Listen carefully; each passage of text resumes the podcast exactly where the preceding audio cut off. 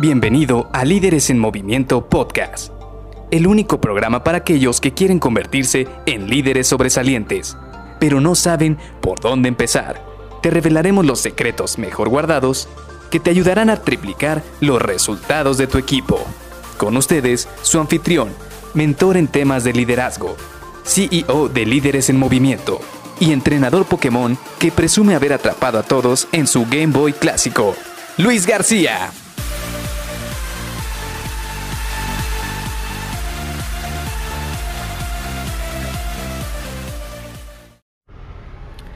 Lleva 20 entrevistados y aún no logra cerrar la vacante.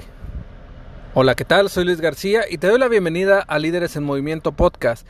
Hoy vamos a continuar con esta serie que hemos estado trabajando esta semana de cómo prepararse para una entrevista laboral. Platicábamos de que no estamos hablando de la entrevista cuando tú estás buscando una posición. Estamos hablando de la entrevista laboral cuando tú quieres llenar una posición, cuando tú vas a ser el líder o la persona que va a estar a cargo de la nueva persona contratante. Y este es un tema muy interesante y muy importante porque yo te voy a ser sincero, a mí no me entrenaron para hacer entrevistas de trabajo. A mí no me dijeron, oye, vas a tener que empezar de esta manera, vas a tener que platicar con tu entrevistado de estas cuestiones y después en base a esto vas a elegir a tu colaborador.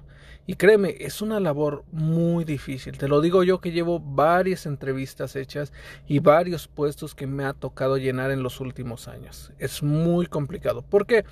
Porque te vas a encontrar con todo tipo de personalidades, con todo tipo de personas a las cuales vas a tener que evaluar y es precisamente este, esta palabra la que vamos a abordar el día de hoy. Cómo evaluar a tus candidatos. ¿Por qué? Porque vamos a trabajarlo esto en dos temas muy importantes. Hoy nos vamos a enfocar en el contenido y mañana nos vamos a enfocar en la metodología. Es decir, hoy vamos a planificar qué es lo que vamos a preguntar dentro de esta entrevista de trabajo, qué es lo que queremos saber dentro de esta entrevista de trabajo. Y este es el tema vital. ¿Por qué? Porque muchos de nosotros, ¿cuántos no hemos ido a una entrevista de trabajo buscando un puesto? Y la persona que nos empieza a entrevistar no tiene preparada una lista de preguntas. O realmente llega y como te ve, lee tu currículum y en base a leer tu currículum empieza a preguntarte cosas. Y esto, en mi experiencia, déjame decirte que no es lo correcto. Tú cuando llegas a una entrevista así, debes haber leído el currículum de la persona o la carta de presentación de la persona, pero Independientemente de eso, tú ya tienes que tener preparado una lista de preguntas clave que te van a servir para poder encuestar y saber qué tanto valor le va a aportar esta persona a la organización. Y ahora, ¿cómo lo vamos a hacer? Tienes que hacer dos columnas. Agarra una hoja de papel, agarra tu computadora, lo que tú quieras utilizar, pero tienes que tener dos columnas. En una columna vas a poner todas las preguntas que te, te, vengan a la mente para poder evaluar el área personal de los entrevistados. No sé, se me ocurre por decir algo, qué gustos tiene, qué hobbies tiene, eh, cuáles son sus fortalezas, cuáles son sus áreas de oportunidad, eh, qué, cómo ha sido su vida personal, cómo son su relación con sus padres, no lo sé. La verdad es que cada uno pregunta lo que quiere en este aspecto personal. Y en, el segunda, en la segunda columna vas a hacer las preguntas técnicas, todo este conocimiento técnico que va ir ligado con la posición del puesto. Por ejemplo, hay conocimientos técnicos numéricos como lo es diseño mecánico, eh, propiedades de los materiales, eh, algún tema, por ejemplo, de la línea de ensamble como saber estándares como los ISO, IATF, BDA, eh, o por ejemplo, saber cómo hacer un análisis de una cotización, cómo prospectar tanto clientes como proveedores, cómo hacer este algún balance financiero, las, eh, los balances este, de entradas y salidas, de gastos, de, de lo que son este, compras, todo este tipo de detalles técnicos que tienes que analizar. Ahora, me vas a decir en este momento, bueno, este, ¿y por dónde empiezo? Ya lo dijimos hace un día, así que no te tienes que preocupar. El día de ayer analizaste la descripción del puesto y una vez que la analizaste y la entendiste, ahora sí sabes qué tipos de pregunta le tienes que hacer a tus candidatos.